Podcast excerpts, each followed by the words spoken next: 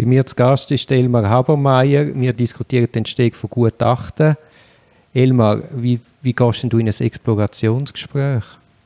Ja, also ich habe die Aktenlage studiert und ähm, mich sehr intensiv schon mit dem Fall auseinandergesetzt. Also ich weiß einiges über den Exploranten. Ich suche die Exploranten in der Regel im Gefängnis auf und ähm, kläre dann über die Gutachtenmodalitäten auf und beginne dann nach der Aufklärung und Fragen zu dem Untersuchungsgang damit, dass ich eigentlich so die üblichen Fragen stelle, die jemand vom Arztbesuch her kennt, also so körperliche Verfassung, wie geht es im Moment, Vorgeschichte, Operationen, Unfälle, Familienanamnese und so weiter. Und versuche mich einfach über diese Dinge, die letztlich jeder Mensch irgendwie kennt, dann so dann zu den Aspekten mich vorzuarbeiten, die dann fürs Gutachten relevant sind, halt da insbesondere dann die biografische Anamnese und die lebensgeschichtlichen Entwicklungen und dann am Ende dann halt die Auseinandersetzung mit der vorgeworfenen Straftat und dann den Perspektiven und, und dann zum Abschluss geht es dann ja in der Regel um so Fragen, Therapieoptionen, Interventionsmöglichkeiten, Strategien, äh, Ähnliches zu vermeiden, Umgang damit, wie, wie soll es weitergehen, Perspektiven entwickeln und so weiter. Sind ihr denn geschulte Gesprächsführungen? Ja, also äh, im Grunde genommen ist ja Gesprächsführung ist ja unser Handwerkszeug. Wir aber das heißt ja nicht, also unser Handwerkszeug ist es auch. Mhm. Aber in der ganzen Ausbildung zum mhm. Anwalt hast mhm. du keine einzige Stunde, wo du das jemals lernst. Mhm. Also wir sind ja als äh, Psychiater und Psychotherapeuten äh, in vielfältiger Weise geschult in, in, dieser Interaktion und auch im Führen von ähm, auch therapeutischen Gesprächen und auch supervidiert. Und, und im Grunde genommen ist ja ein Teil ein ganz wesentlicher Anteil dann auch der Ausbildung auch eigene Reaktionen und, und Interaktionsstile kritisch zu reflektieren und, und auch sehr genau zu analysieren und zu reflektieren, wie man reagiert oder was in einem provoziert wird durch bestimmte Aktionen und Handlungen des Gegenübers. Und ähm, also insofern ist das, äh, glaube ich, schon was, was technisch in der Regel ein Facharzt erworben haben sollte und ein forensischer Psychiater können sollte.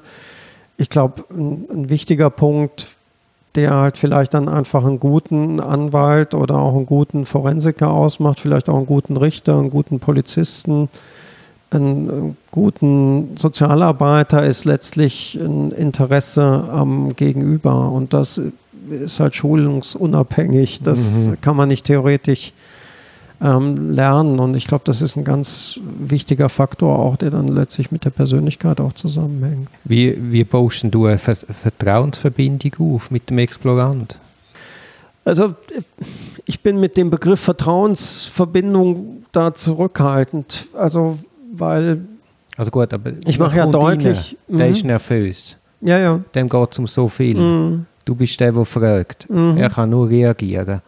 Ja.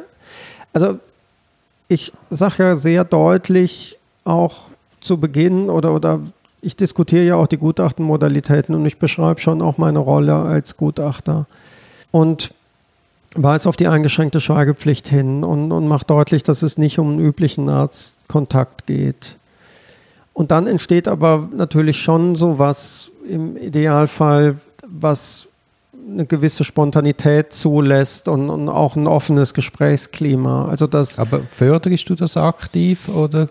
Nee, das würde ich jetzt nicht provozieren wollen oder, oder indem ich mich zum Beispiel irgendwie einschmeichel oder Komplimente mache mhm. oder irgendwie jetzt Lob oder, oder irgendwie positive Rückmeldungen mache, da bin ich irgendwie schon sehr zurückhaltend.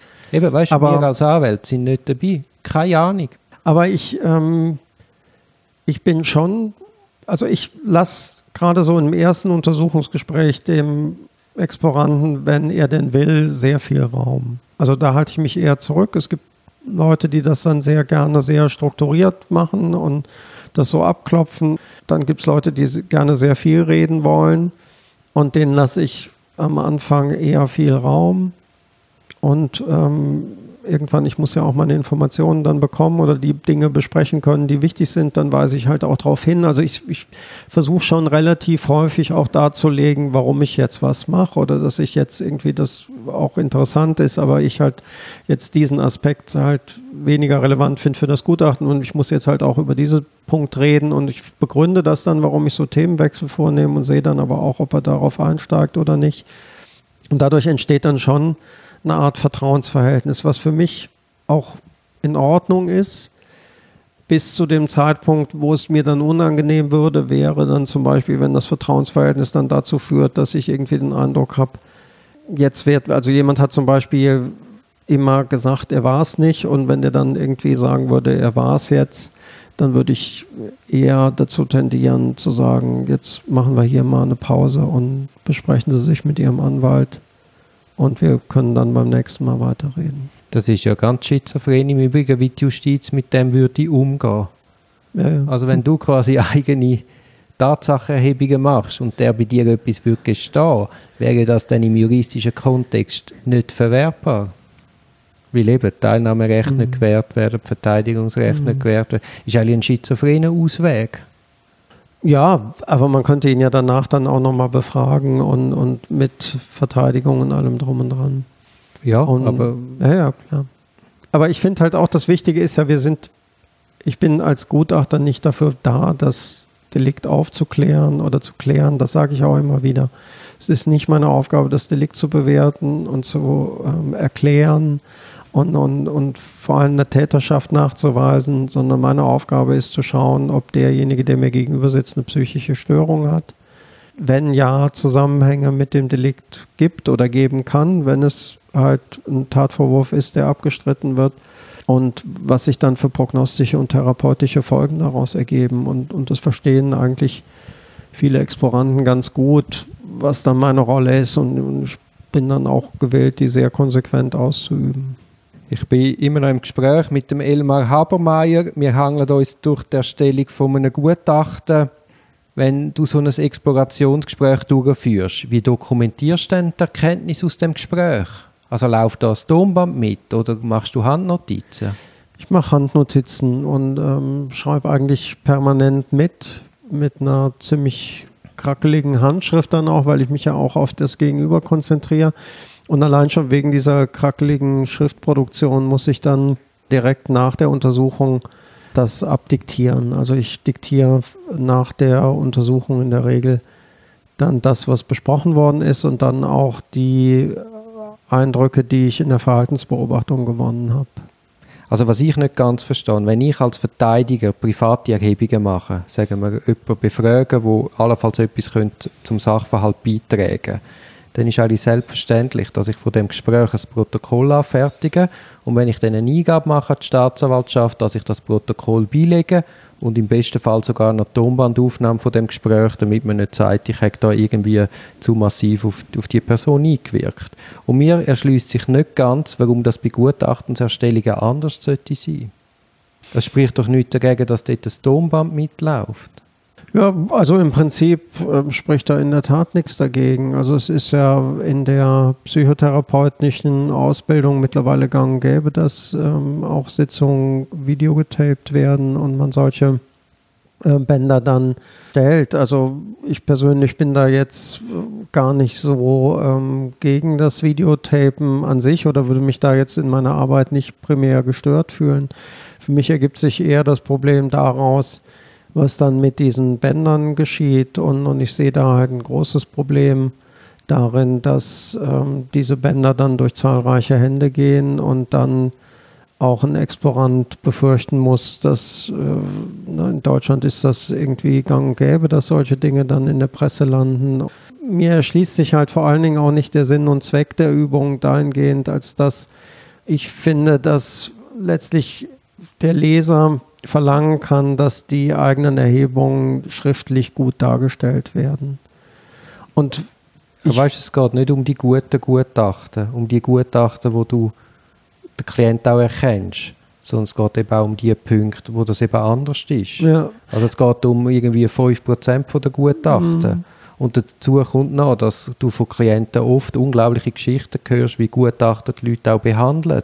Ja. du weißt ja dann nicht, sagt jetzt der Explorant, also dein Klient dir die Wahrheit oder nicht. Mhm. Aber eine Überprüfung ist schlicht nicht möglich. Ja, ich finde, da hast du absolut recht. Und das ist ein Riesenproblem. Da könnte in der Tat halt ein Beitrag dazu geleistet werden, Schafe, schwarze Schafe auszusortieren. Und das wäre in meinem Interesse. Das finde ich absolut korrekt. Der andere Punkt ist aber, dass ich mich wundere darüber, und, und ich finde, bevor wir eine Diskussion über Videotapes führen, sollte man vielleicht auch so einfache Qualitätsmängel dann schon beheben können. Und ich wundere mich, dass viele Juristen halt Gutachten akzeptieren, wo auf 30 Seiten die Aktenlage wiedergegeben ist und dann die eigenen Erhebungen nur auf drei oder vier Seiten und die Zusammenfassung und Beurteilung auch wieder nur drei, vier Seiten ausmacht. Da ist ein Ungleichgewicht und aus so einem Gutachten kannst du auch nicht erkennen, was mit dem Exploranten besprochen worden ist. Und das ist ein deutlicher Qualitätsmangel, aber es scheint in der Diskussion kaum eine Rolle zu spielen. Und da würde ich zuerst auch mal versuchen, solche Gutachten rauszunehmen. Und ich würde auch davor warnen, die Weißt du, äh, liegt daran, dass, dass die Justiz an sich keine Qualitätskontrolle vornimmt. Die wollen antworten, aha, ja. Und die hinterfragen, oder die Position vom Staatsanwalt oder auch vom Gericht ist selten die, ah, jetzt hinterfragen wir das Gutachten kritisch. Ja, genau. Das ist halt wie ähm, im Grunde genommen das ähnliche wie bei einer Mathe-Klausur, bei einer anspruchsvollen. Ich kann ja die richtige Lösung hinschreiben und würde dann trotzdem keine sehr gut für die Mathe-Klausur kriegen. Ich muss ja herleiten, wie ich auf die Lösung gekommen bin und den, den äh, Gedankengang und den, den Weg darstellen und das ist die Qualität. Und dann kann ich, wenn ich einen guten Weg gemacht habe, vielleicht sogar die falsche Lösung präsentieren und trotzdem eine gute Note kriegen. Und Aber das, das ist genau der Punkt, was, was mich irgendwie enttäuscht oder weshalb ich halt auch denke, dass wir diese interdisziplinäre Diskussion führen müssen. Wir müssen besser verstehen, was ein gutes Gutachten ausmacht. Und das muss man zunächst mal irgendwie festlegen oder sich darauf einigen, dass es nicht darum geht, irgendwie eine griffige Lösung oder eine schnelle Lösung zu kriegen oder eine einfache Lösung oder eine, Blau, eine der Lösung, der man der Öffentlichkeit gut verkaufen kann, sondern ähm, dass es darum geht, dass ein bestimmter Sachverhalt möglichst ähm, oder eine psychische Verfassung und Befindlichkeit und eine Person möglichst äh, exakt beschrieben und, und ähm, ein Fallkonzept entwickelt wird, wie zum Beispiel eine psychische Erkrankung, wenn sie denn vorliegt, mit einem Delikt in Zusammenhang steht. Und das bedarf halt auch verschlungener Wege und, und das ist halt auch ähm, in der Darstellung häufig komplex und dann erlebe ich das oft, dass dann ähm, von juristischer Seite so eine gewisse Unzufriedenheit herrscht, ja, wenn da dann, dann kommt noch nicht mal was Ordentliches raus oder noch nicht mal ja, was, was Eindeutiges genau, raus. Genau, du bildest Varianten. Was macht man? Man macht ein Obergutachten, äh, weil man selbst die Varianten nicht beurteilen kann. Ja. Und, und das ist dann schon bitter. Und, und, und da finde ich, ist noch so viel in, in der jetzigen Arbeit an, an, an Qualitätsverbesserung möglich, bevor man dann jetzt auch noch diese, diese ganzen technischen Fragen aufwirft. Aber ich persönlich. Aber weißt du, ich als Verteidiger habe keinen Einfluss auf die Qualität des Gerichts. Ich als Verteidiger habe keinen Einfluss auf die Qualität des Staatsanwaltes. Also wo soll ich anhängen? Ja, aber ich, ich finde, man hat schon als Verteidiger auch die Möglichkeit, dann Ergänzungsfragen zu stellen. Und mich wundert doch sehr, dass Ergänzungsfragen ausgesprochen selten gestellt werden. Und, und wenn sie gestellt werden, dann auch häufig wirklich nur so formale Aspekte betreffen und, und dass man irgendwie den Eindruck hat, dass eine inhaltliche Auseinandersetzung gar nicht so stattfindet. Und, und das finde ich bedauerlich. Also da würde ich immer oder versucht da auch Werbung zu machen, auch in der Vorlesung bei den Juristen, auch sich mehr inhaltlich auseinanderzusetzen, halt auch Fragen zu stellen, wenn bestimmte Dinge nicht klar sind oder klar werden oder verständlich sind, einfach nachzuhaken. Eigentlich wäre ja ein Diskurs vor Gericht das erstrebenswerteste. Dass der Gutachter nochmals, ist ja sowieso ein Problem der mhm. Schriftlichkeit. Wie viel kannst du in schriftliche Sprache mhm. packen? Mhm. Wie ist dann überhaupt, was geht wieder an Wissenstransfer verloren über die Verschriftlichung, was sich ver verbal mhm. viel besser mitteilen ließe? Ja, ja. Also ich, ich glaube vor allen Dingen ist die, die, dieser Diskurs halt wichtig, um dann auch Grenzen der Erkenntnismöglichkeiten auszuloten. Also wo ist da irgendwo die Grenze und mit welcher gibt es nicht auch Alternativen, die zu bedenken sind? Und das ist ja schon dann auch ein Problem, wenn man in einem ähm, schriftlichen Gutachten halt zu viele Alternativen entwickelt, dann wird das natürlich dann auch irgendwann, bringt das erstens den Rahmen und dann ähm, hat das auch eine gewisse Beliebigkeit und manchmal weiß ich auch, also dann halte ich halt etwas für relativ plausibel und schilde das. Und ähm, trotzdem kann ja Staatsanwaltschaft oder Verteidigung auch noch eine andere Alternative haben und dann finde ich das absolut legitim und würde das sehr begrüßen, wenn ich dann ergänzend mit so einer Alternative konfrontiert würde. Und dann kann ich ja dazu Stellung nehmen, was das dann für Auswirkungen auf die Schuldfähigkeit hätte. Vielleicht sollte man es einfach auch mal machen und versuchsweise dann äh, irgendwie mehrere Explorationen mal videotapen. Und dann schaut man sich das an. Und die Frage, also ich würde dann auch vermuten, wir sind dann sehr schnell auch wieder auf so formalen mhm. Aspekten und irgendwie Dingen, die mit dem aber, Inhalt aber nichts zu tun haben. Ja, juristische ins, ins Niemandsland. Ja, also ich finde es auch, sie führen nirgendwo hin, so, sie sind wenig ertragreich, aber sie bieten sich halt an, weil sie irgendwie einfach zu führen sind. Dann, dann geht die Diskussion los. Der Habermeier hat irgendwie bei Minute drei, 16 Sekunden irgendwie mit den Augen gerollt und was soll das? Und, und dann wird man sich über sowas unterhalten und warum ich irgendwann mir in die Haare gefasst habe oder in der Nase gebohrt. Und, und das ist dann der, der Albtraum, den ich da habe, dass man dann über solche Aspekte die ganze Zeit diskutiert. Und der andere Punkt, der mir halt Bauchschmerzen macht, ist, wem gehören die Bänder? Wo landen diese Bänder? Kann ich dann nachher in, im Blick ähm, Gut, aber TV, das ließe ähm, sich die über das Akteneinsichtsrecht regeln. Also weiß ich bin schon heute der Meinung, dass eigentlich, sagen wir auch alte Arztberichte haben eigentlich nicht alle Parteien in einem Strafverfahren mhm. Einsicht in solche Dokumente. Ja, also da stimme ich dir absolut zu, aber es ist halt so, dass jetzt die, das Bundesgericht hat ja auch auf dem Zürcher Fall beruhend ähm, entschieden, dass jetzt äh, Akten von der Verfahrensleitung einzufordern sind und dann werden die auch Bestandteil der Akte.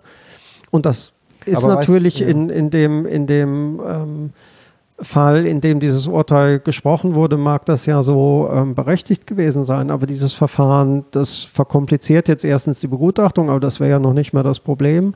Aber das führt dann dazu, dass letztlich jemand mir eine Schweigepflichtsentbindung erteilt, ich das dann weiterleite, die Staatsanwaltschaft die Unterlagen anfordert und dann landet ein Arztbericht zunächst mal dann äh, bei der Staatsanwaltschaft und wird von einem fachfremden Menschen gelesen und ähm, weitergegeben und nachher auch von weiteren fachfremden Menschen gelesen, der letztlich vielleicht mit dem eigentlichen Sachverhalt, der zu beurteilen hat, 0,0 zu tun hat. Und früher hätte ich den Bericht angefordert, hätte den durchgelesen, hätte gesagt, das hat nichts damit zu tun und habe ein Gutachten dargestellt, es wurde der Arztbericht vom so und so vielten angefordert über den Aufenthalt von so und so vielten bis zum so und so vielten und da ist nichts äh, Relevantes drin gewesen. Und damit finde ich, sind die Persönlichkeitsrechte von den Betroffenen wesentlich besser gewahrt. Aber die Kontrollrechte als, nicht. Ja, genau. Und das muss man dann halt abwägen. Ich befürchte nur, also ich als gut, als zu begutachtende Person und Explorant, ich würde mich halt unter den jetzigen Voraussetzungen wesentlich schwerer tun, Schweigepflichtsentbindungen zu geben, als unter den früheren Voraussetzungen. Aber du weißt, was passiert, wenn du sie nicht gibst. Also da ist klar, wer das zwei am Rücken hat. Ja, das ist äh, das äh, in der Tat ein Problem, aber das ist ein Problem, was eigentlich bei ähm, einer soliden Ausbildung oder in einer soliden Schule so nicht passieren kann, jetzt zumindest im forensisch-psychiatrischen Bereich. Also ich finde nicht, dass man irgendwie dazu übergehen kann, alles, was irgendwie nicht bekannt ist, negativ auszulegen. Das ist nicht legitim und, und davor warne ich auch immer, auch in der Ausbildung. Lass uns noch mal kurz zu, zu den Risikobeurteilungsinstrumenten kommen. Mhm. Wann macht man welche Tests? Also die äh, Risikobeurteilungsinstrumente sind dann sinnvoll einzusetzen, wenn man ein Delikt hat, für die es Risikobeurteilungsinstrumente gibt. Das ist jetzt einfach mal ein ganz simpler, profaner Satz, aber der ist extrem wichtig. Also es gibt bestimmte Delikte, zum Beispiel Sexualstraftaten, wo es sehr gut etablierte statistische Risikoinstrumente gibt. Und dann wird man die in einem Gutachten über einen Sexualdelinquenten einsetzen. Also das, das vielleicht auch als Hinweis auf die Verteidigung von meiner Seite. dass das eben öfters passiert, dass man Instrumente anwendet, wo eigentlich gar nicht auf das Delikt zutrifft. Ja, und, und das ist ja im Grunde genommen, das ist ja dann auch wieder dieser Punkt. Also ich sage immer, also wir haben eine Aufgabenstellung, wir haben einen bestimmten Aspekt zu beurteilen und zu bearbeiten. Und es geht jetzt nicht darum, irgendwie einen Aufwasch zu machen über sämtliche Möglichkeiten von Delinquenz, die irgendwie auftreten können und einfach ein breites Rep Methodenrepertoire da aufzufahren, sondern es geht darum, das abzuklären, was im Raum steht. Und da würde ich beim Sexualstraftäter sicherlich sagen, dass ein Gutachten, was dann keine ähm, Risikovorhersage mit zum Beispiel dem Static 99 ähm, enthält, dass da müsste begründet werden, warum zum Beispiel so ein Verfahren nicht eingesetzt wird. Das kann man machen aber man müsste begründen, warum man das nicht macht, aus meiner Sicht. Also es ist eine Indikation und es ist indikationsgeleitet durch, gibt es überhaupt ein Verfahren, was dafür geeignet ist, äh, zu dem Deliktbereich was zu machen, oder gibt es eine Persönlichkeit, die ähm, abzuklären ist, wie bei der Psychopathie-Checkliste. Und dann gibt es ja dann auch noch diese Structured Professional Judgment Instrumente, die letztlich ähm, ein bisschen unabhängiger sind von dem ähm, Delinquenzspektrum, also zum Beispiel ein HCR20, der war ja entwickelt worden zur Vorhersage von Gewaltstraftaten, ist aber jetzt deutlich ausgeweitet worden im Indikationsspektrum. Da geht es ja letztlich auch weniger um eine statistische Aussage zum Risikopotenzial, als vielmehr darum, die Untersuchung zu strukturieren. Also dass man einfach durch Anwendung des Verfahrens daran gehindert wird, risikorelevante oder prognoserelevante Aspekte zu übersehen und dass man zu einem Gesamtbild kommt. Also wenn man den HCR20 anwendet, dann wird man nicht als Ergebnis haben, der erreicht da so und so viele Punkte und hat damit diese und jene Rückfallwahrscheinlichkeit, sondern man wird schildern, welche Problembereiche es gibt, in der Vergangenheit, in der Gegenwart und in der Zukunft und welche Möglichkeiten es gibt, daran was zu ändern. Das dunkelt mich sehr wichtig, dass man einfach auch Mindeststandards definiert. Ja, also ähm, im Grunde genommen, dass man vor allen Dingen auch darlegt, dass die Beurteilung und Begutachtung, insbesondere auch der Kriminalprognose, halt nicht nur an einem Verfahren festgemacht werden kann. Und das ist auch, das finde ich absolut, dass, dass ähm, die Rechtsprechung auch zu Recht darauf besteht, dass eine Individualprognose ja, ja. gemacht werden muss. Und Wobei, dann muss man einfach sagen, da besteht dann halt oft ein Missverständnis äh, überhaupt oder ein fehlendes Verständnis für auch bei Psychiatern für die einzelnen Prognoseverfahren. Ein statistisches Prognoseinstrument wie der Static 99, der, der ermöglicht halt keine Individualprognose, sondern der, er sagt halt, die Menschen mit diesem Punktwert haben halt bei der Untersuchung eine Rückfälligkeit gehabt, die vom Durchschnitt der Sexualstraftäter, die untersucht wurden, ähm, abgewichen ist, entweder nach unten oder nach oben. Und das muss man dann mit der Individualprognose abgleichen. Und im Idealfall ist es so, dass man die statistischen Ergebnisse mit der Individualprognose abgleicht. Und dann ist der Regelfall so, dass beides relativ identisch und deckungsgleich ist. Dann kann man sagen, das trifft sich. Und es kann dann aber auch sein, dass die statistische Prognose irgendwie gut ist und ähm, die Individualprognose schlecht ja, ja. und dann muss man diskutieren, wo, wie kommt diese Differenz zustande und welcher ähm, Sichtweise neigt man sich aus welchen Gründen zu. Leider ist ja dann das nicht die Diskussion, die die Justiz führt, sondern die Justiz sieht dann, ah, Test, ah, 66% Rückfallprognose und dann tut man in Begeisterungsstürmen den versorgen. Mhm. Oder es wird da so eine Skisicherheit ja, ich, ich weiß es gar nicht. Also ich, ich bin eher so, also ich habe oft den Eindruck, dass die ähm, Justiz sich so mit Zahlen irgendwie noch relativ schwer tut und, und dann ja, eher so zurückschreckt. Ja, aber es sollte ja so sein. Weil es ja eben auf Einzelfallanalyse braucht und nicht einfach einen statistischen Wert, aha, mit diesen mhm. Faktoren ist er zu 66% rückfällig. Ja. Weil sonst müsste man definieren, ab welchem Rück statistischen Rückfallgefahrsgrad tut man einen versorgen. Mhm. Also da absolut bin ich bei dir, ganz klar. Aber die ähm, statistischen Informationen, die sind ja schon auch relevant. Und wenn man jetzt zum Beispiel die Rückfallraten von Sexualdelinquenten in, in der Breite von Sexualdelinquenten, die sind ja einstellig.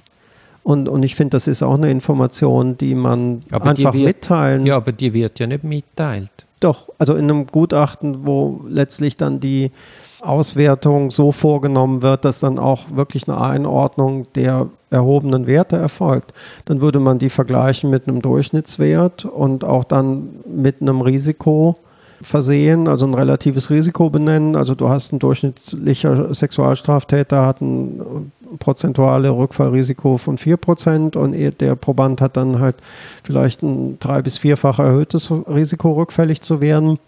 Aber er kann ja auch ein niedrigeres Rückfallrisiko haben. Aber das macht ja dann trotzdem auch der Prozentwert nochmal deutlich, dass nicht jeder aus dieser Gruppe rückfällig wird, sondern immer noch im Großteil der Fälle mehr als die Hälfte der Leute gerade nicht rückfällig wird. Und ich finde, das ist auch eine Information. Und ähm, deswegen also, wundere ich mich oft darüber, dass, dass so ähm, gerade von Verteidigerseite so Kritik an diesen Zahlen geübt wird, weil die häufig, finde ich, eher dafür sprechen, dass man sagen müsste, der, das Risiko, dass jemand delinquiert ist ja oder nochmals delinquiert ist ja eigentlich viel niedriger, als man so intuitiv denkt eine Kritik von der Anwaltschaft liegt nicht an den Zahlen an sich, sondern man wundert sich als Verteidigung, wenn dann so Zahlen in einem Urteil auftauchen und es ist ja dann nicht für den Klient, sondern wenn Zahlen auftauchen, ist es immer zum Rechtfertigen, dass man dann eben wegsperrt. Ja, aber man könnte auch genauso gut halt umgekehrt ja, man halt die schon, Zahlen ja, ja. nutzen. Ja. Also ja, im Grunde genommen klar. ist es ja letztlich, meine Aufgabe ist ja, ich soll ja einen, einen, wissenschaftlichen Hintergrund oder ich soll ja darstellen, was es für einen Erkenntnisstand in der Wissenschaft zu diesem Problem gibt. Und das ist halt ein Faktor aber, aber ist dieses das Wissensstandes. Gutachter bewusst? Also es sollte zumindest bewusst sein. Ob das allen bewusst ist, das glaube ich auch nicht. Aber ähm, ich finde, man kann es verlangen, dass es bewusst ist. Und wenn man ein Gutachten liest und man den Eindruck hat, da geht es jetzt nur um ein Verfahren und aus dem wird jetzt alles abgeleitet, dann finde ich, kann man aus guten Gründen kritisch nachhaken, was da los ist. Und, und dann darauf verweisen, es gibt ja äh, auch Mindestanforderungen für Prognosegutachten, die ähm, in Deutschland erstellt worden sind wo diese Methodik, so wie ich sie geschildert habe, ja auch dargelegt ist. Also dass man letztlich, dass das ein, eine Säule ist der Begutachtung, die aber abgeglichen werden muss mit der Individualprognose. Und wenn die, wenn das Ganze nur eine Säule hat, dann ist das halt nicht ausreichend tragfähig. Und, und das, finde ich, kann man erwarten. Und, und so sollte das handwerklich dann halt gut gemacht sein. Und vor allen Dingen finde ich auch, dass man irgendwie darauf verweisen kann, dass ähm, oder, oder darauf achten sollte, dass wirklich Verfahren eingesetzt worden sind, die halt für das Delikt oder für den Deliktbereich halt relevant sind und nicht einfach irgendein Prognoseinstrument angewendet wird. Und die Dinger, die kann man ja auch, ne, also das als Tipp über die Static 99 Manuale zum Beispiel, die sind frei im Internet zugänglich, auch die Literatur dazu, da gibt es ähm, der Karl Hansen, der das Instrument entwickelt hat, die, die stellen die zur Verfügung. Das kann man sich ähm, anlesen. Das ist kein Geheimbund, der da was entwickelt. Und, und, es gibt mittlerweile auch viele Verteidiger, die da sehr sinnvolle und auch kritische Fragen zu den Verfahren stellen. Es sollte eben nicht nur Verteidiger, sondern die Justiz mhm. an sich. Ja, ja. Wie beurteilst du denn die wissenschaftliche Fundierung von der Gutachtertätigkeit? Also im Grunde genommen sollte das Gutachten, und das ist, ich habe es eben ja auch gesagt, eine Aufgabe, wir sollen unser Fachgebiet und, und das darstellen, was unser Fachgebiet wissenschaftlich zu dem Fall beitragen kann. Und insofern müsste jedes Gutachten auf dem Sachstand sein und auch einer wissenschaftlichen Überprüfung standhalten und auch auf dem aktuellen Stand der Wissenschaft sein. Ob das Aber du hast da keinen Überblick über.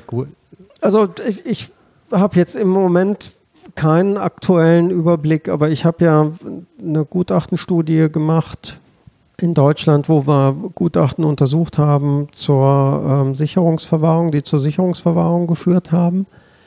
also einem sehr einschneidenden Eingriff in die Freiheitsrechte von Personen und wo wir ähm, erhebliche inhaltliche Mängel festgestellt haben. Das und allerdings ist denn auf das aber etwas passiert? Das ist halt das Frustrierende an der, an der Gutachtenqualitätsuntersuchungsgeschichte, dass die, ich glaube, die Gutachtenqualität insgesamt besser geworden ist, aber dass viel aus dem eigenen Fach rauskommt und dass wir forensische Psychiater da wirklich sehr bemüht sind und auch geschaut haben, dass wir da viel anbieten, auch viel Weiterbildung anbieten. Aber zu den Weiterbildungen kommen häufig immer dieselben Personen mhm. Und die verlieren dann wieder Zeit, Gutachten zu machen. Und ähm, die Justiz habe ich dann oft im Verdacht, dass die dann so Aspekte wie Schnelligkeit und Griffigkeit und Kürze und, und Einfachheit dann, ähm, dann doch oft auch ähm, sehr schätzt und dann solche Qualitätsaspekte eher nicht die entscheidende Größe sind. Und dazu kommt dann auch noch, und, und insofern befinden wir uns da auch, glaube ich, einfach in so einem problematischen Zwischenstadium. So richtig extrem formal schlechte Gutachten, die gibt es halt kaum mehr. Also Gutachten, obwohl wir das auch bei dieser äh, Sicherungsverwahrungsstudie noch hatten, dass Sexualanamnesen fehlten, aber früher, äh, da gibt es Qualitätsuntersuchungen in den 70er Jahren zum Beispiel bei äh, Sexualdelinquenten, da fehlte die Sexualanamnese noch wirklich in einem mehrstelligen bei einem Prozentbereich bei einem Sexualanamnese. Und, und, und solche Klöpse, die passieren halt heute selten. Aber heute müsste man dann halt mehr darauf achten, was ist der Inhalt der Sexualanamnese und, und wie ausführlich und was wurde da besprochen und wurde wirklich auf Aspekte eingegangen, die auch relevant sind für Delinquenz. Und das haben wir damals untersucht und auch publiziert. Und das war immer noch äußerst schmalbrüstig, was da passierte. Also die inhaltliche Auseinandersetzung die war dann nicht sehr differenziert und das ist natürlich für Juristen auch ganz schwierig dann zu überprüfen, weil das sieht formal ganz gut aus und ja, ja, vollständig nein, aus nein, und ist also. inhaltlich jetzt für einen Fachmann zu dürftig. Aber ich finde auch da gibt es eigentlich Möglichkeiten, die ja auch engagierte Juristen nutzen. Es gibt in Zürich die Forensiktagung, die auch für Juristen offen steht. Es gibt verschiedene Fortbildungsveranstaltungen, auch beim Obergericht, wo es um bestimmte Aspekte geht, wo es auch um Gutachtenqualität ähm, ging mal und, und wo man sich informieren kann und dann einfach auch was mitnehmen kann, um da einzuhaken. Und das sollte man unbedingt tun.